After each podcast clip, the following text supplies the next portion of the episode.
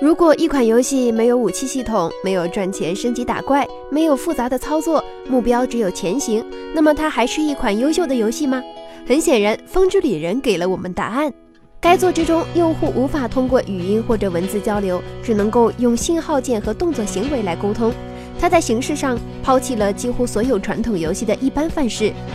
与其说它是在提炼游戏性，倒不如说是在提炼我们的感情。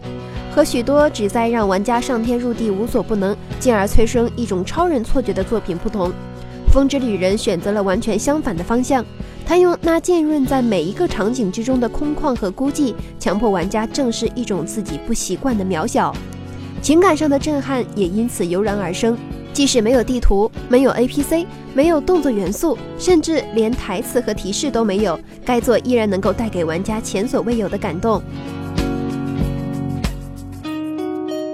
小编认为，《风之旅人》最伟大之处在于它的游戏机制。就在你迷惘不知所措的时候，它会给你匹配一个同样迷惘不知所措的玩家，那种感觉很微妙，就像在茫茫大海漂了一个月，终于遇到了同乡人，两人共同迎接未知命运的感觉。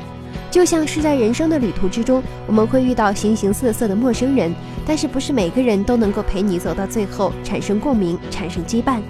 唯一遗憾的是，游戏自2012年登陆 PS3 平台，虽然又登陆了 PS4 平台，但是之后却一直没有登陆 PC 的明确消息。不过万幸，本作终于在今年的十二月，在 Apex Store 网站上提示将会登陆 PC 平台，具体的情况还需要静待揭晓。那些一直期待该作登陆 PC 平台的玩家，应该可以得偿所愿了。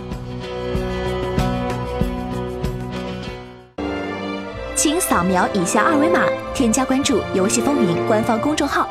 更多精彩好礼及互动内容，你值得拥有。